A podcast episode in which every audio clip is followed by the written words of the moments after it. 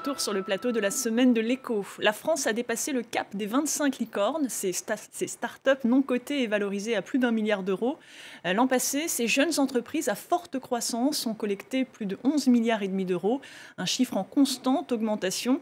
Exotech est l'une des dernières à rejoindre le club. Ce lundi, le fabricant de robots préparateurs de commandes a levé 293 millions d'euros auprès de fonds américains et français, euh, de quoi financer son développement. Euh, pour en parler, je suis avec son fondateur et président, Romain Moulin. Euh, bonjour à vous. Bonjour. Alors tout d'abord, félicitations. Euh, expliquez-nous que font vos robots, que font-ils de mieux que l'être humain? Alors nos robots vont intervenir à chaque fois que, mettons que vous passez une commande chez un e-commerçant, vous commandez un livre et un crayon. Euh, les humains, euh, d'habitude, les opérateurs font jusqu'à 15 km par jour pour arriver à mettre euh, ce livre et ce crayon ensemble et vous les envoyer. Donc le principe de nos systèmes robotisés, c'est d'avoir des robots qui naviguent dans un stock, qui peuvent monter jusqu'au plafond à 12 mètres de haut et qui vont redescendre des articles aux opérateurs qui, eux, du coup, restent en dehors du stock pour leur permettre de travailler beaucoup plus vite et d'avoir des conditions de travail bien meilleures. Donc on va intervenir dans tous les entrepôts, que ce soit pour le retail ou le e-commerce. Justement, qui sont vos clients? Ce sont des grandes marques? Ce sont des distributeurs de, du e-commerce Oui, nos clients, dans les grandes marques euh, chez nos clients, on a Uniqlo par exemple, euh, on a Carrefour, on travaille pour Leclerc, on travaille pour Gap, Ariad qui fait du commerce, Decathlon pour lesquels on a beaucoup d'entrepôts un peu partout en Europe. Donc euh, tous les grands noms, toutes les grandes marques du retail ou du e-commerce peuvent avoir besoin de nos services. Qu'est-ce qui vous a poussé à vous intéresser à cette partie cet aspect logistique du e-commerce qui, on le sait, a largement profité de, la crise sanitaire? Alors la graine d'Exotech, c'était en 2014, c'est le moment où Amazon a annoncé que cette technologie de robot Kiva qu'elle avait rachetée, euh, ils allaient la garder euh, totalement en interne et arrêter de le vendre à l'extérieur. Et c'est simplement cette petite chose qui nous a mis la puce à l'oreille avec Renault, le cofondateur, et qui nous a fait commencer à réfléchir à essayer de trouver des moyens robotisés d'améliorer la performance des entrepôts. Il s'est avéré par la suite que c'était vraiment euh, un marché en pleine explosion avec d'énormes besoins. Alors, être une licorne, qu'est-ce que ça va changer concrètement dans votre développement? Alors pour nous, ça change euh, principalement, la, ça nous donne les moyens euh, de notre croissance, ça va nous permettre d'accélérer euh, sur des territoires comme les États-Unis, le Japon, l'Allemagne, de mettre encore plus de moyens pour établir notre empreinte et ensuite, d'un point de vue R&D, de développer toutes les briques technologiques pour arriver à faire des entrepôts. Votre, votre ambition, c'est quoi? C'est de, de, devenir le, leader de, de, cet aspect technologique? C'est quoi? C'est de rivaliser avec Amazon? Tout à fait. Notre simple ambition est d'être le leader des entrepôts robotiques euh, et d'avoir, de proposer à nos clients des performances qui soient meilleures que celles d'Amazon, en fait, qui est une bonne référence en termes de logistique Et pour être très concret, quel est votre chiffre d'affaires aujourd'hui et quel sera-t-il demain? Le chiffre d'affaires euh, sur l'année que l'on vient de clore avec Exotech est de 105 millions d'euros et euh, sur l'année à venir va être de 200 millions d'euros. Vous, on fait 100% de croissance depuis plusieurs années. Et vous gagnez de l'argent, vous êtes rentable? On est euh, break-even, donc à l'équilibre. Donc en effet, Exotech a des bases financières euh, très saines. Alors vous êtes la première licorne industrielle française. Comment vous expliquez eh peut-être ce manque d'intérêt des investisseurs pour l'industrie? Alors, toute la question des startups comme nous, c'est ce qu'on appelle la scalabilité, c'est sa capacité à grandir vite. Et euh, naturellement, les investisseurs ont tendance à plus passer du temps sur les startups de logiciels, puisque le logiciel est beaucoup plus facile à dupliquer et à scaler, comme on dit. Euh, là où en industrie, ça pose plusieurs challenges. Il faut arriver à scaler des usines, il faut arriver à envoyer chez tous les clients euh, et arriver à doubler son chiffre d'affaires. Donc euh, c'est pour ça assez naturellement qu'il y a moins de startups industrielles. Cependant, il n'y a aucun problème pour le faire. On est très fiers de l'avoir prouvé. Euh, ça implique une extrême modularisation du produit et de voir très longtemps à l'avance de préparer les, chaînes de fabrication pour être capable de doubler sa production de robots chaque année comme on le fait. Alors justement, expliquez-nous comment vous fabriquez, d'où viennent les différentes pièces, qu'est-ce qui est conçu donc dans le nord, près de Lille donc, au niveau conception, euh, euh, on va dire, création des dessins des robots, tout est fait chez nous à Lille.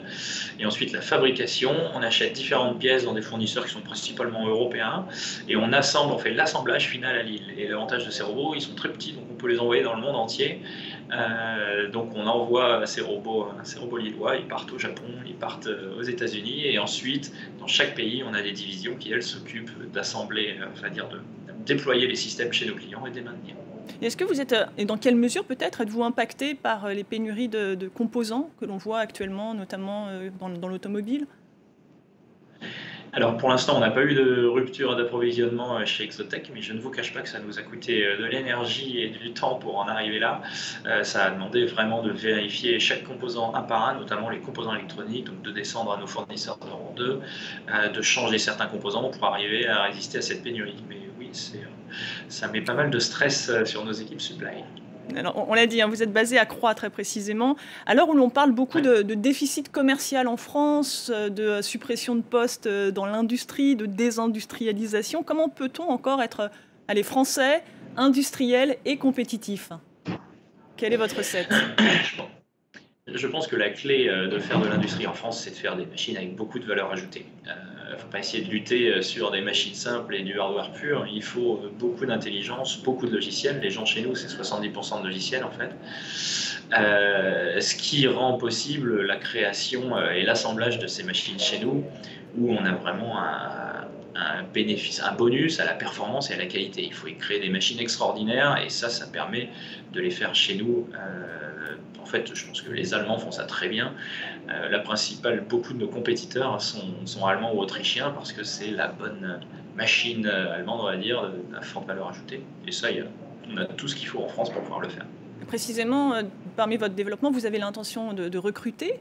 Euh, qui allez-vous recruter? Est-ce que vous allez recruter des personnes qui ont perdu leur emploi dans l'industrie ou des jeunes sortis d'école? Comment ça va se passer?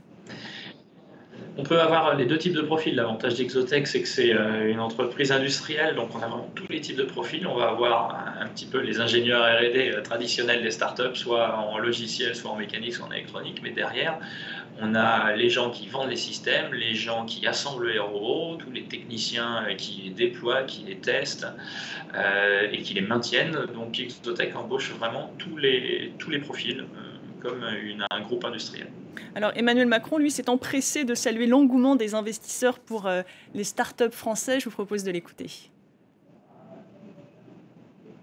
On nous disait que c'était impossible et qu'au fond, la Startup Nation, comme beaucoup ont dit, c'était du vent. Mais collectivement, nous y sommes arrivés et avec trois ans d'avance. La French Tech, ce n'est évidemment pas que les licornes, mais je les vois en quelque sorte comme des exemples, des modèles pour l'ensemble de l'écosystème. Derrière, il y a près de 20 000 startups qui, par leur impact, sont essentielles à notre économie.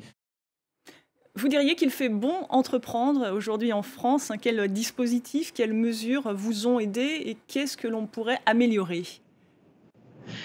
Oui, je suis assez d'accord avec ça. C'est quand même un bon pays pour entreprendre. Euh, dans la première partie de la vie euh, d'Exotech, les, les, mécanismes qui nous ont pour été, c'est la BPI en fait, qui centralise tous les la banque publique d'investissement.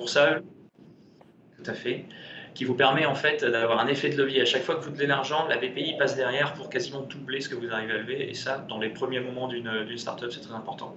Et ensuite, euh, ce qu'on a vu ces dernières années, c'est aussi un afflux de capital étranger, une disponibilité de liquidité euh, qui fait que même dans les étapes suivantes d'Exotech, où on avait plusieurs dizaines ou plusieurs centaines de millions, les investisseurs étaient là, euh, disponibles. Donc la France commence vraiment à avoir une très belle renommée sur la place internationale qui nous permet d'accéder à des gros capitaux. Alors précisément, hein, qui sont ces, investisseurs qui misent sur vous Comment est réparti votre capital entre Américains, Britanniques, je crois, et Français?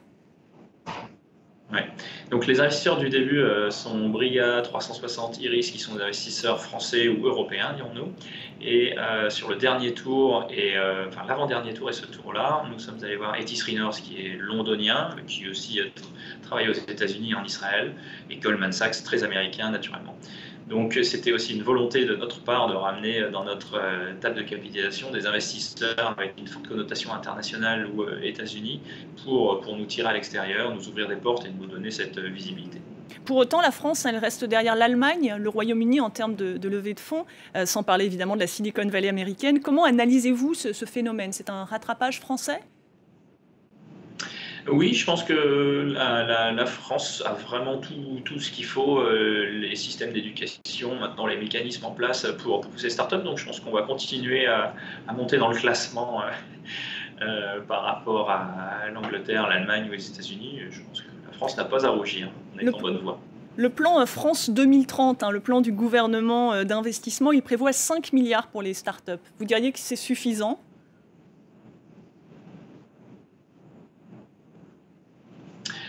Oui, je pense que c'est très bien. Euh, encore une fois, ça va être un effet de levier pour euh, créer les, créer pousses et les faire émerger et arriver jusqu'à un niveau où, comme je disais, on lève quelques dizaines ou quelques centaines de millions. Et là, de toute façon, c'est aux startups d'aller trouver euh, les liquidités chez des investisseurs privés. Donc, le, on va dire, l'État doit mettre en place les, conditions pour, pousser les entreprises, pour les faire grandir de manière saine. Mais ensuite, ça reste le capital privé qui est le meilleur moyen de les faire, de les faire grandir. Et alors au niveau européen, Emmanuel Macron vise 10 géants de la tech euh, d'ici à 2030, c'est-à-dire valoriser, la, on passe à une autre échelle, à plus de 100 milliards euh, d'euros. Vous y croyez? On est encore loin du compte. Je pense que quand il avait dit 25 licornes il y a quelques années, on trouvait ça optimiste et on y est arrivé, donc euh, il faut y croire aussi. Mais alors c'est quoi la prochaine, en très brièvement, c'est quoi la prochaine étape? C'est une entrée en bourse? La prochaine, alors maintenant, j'ai envie de dire, l'histoire repart pour plusieurs années, donc on ne se pose pas encore la question de la, suite. Euh, on a vraiment euh, du, travail euh, pour, encore une fois, étendre notre empreinte, créer toutes les gammes de produits pour arriver à développer des entrepôts complets. on va se concentrer là-dessus quelques années. Et, et, ensuite on verra. Merci beaucoup Romain Moulin. Je vous rappelle que vous êtes créateur et président d'Exotech. Merci d'avoir participé à cette émission. Merci à vous de l'avoir suivi. L'information continue sur France 24.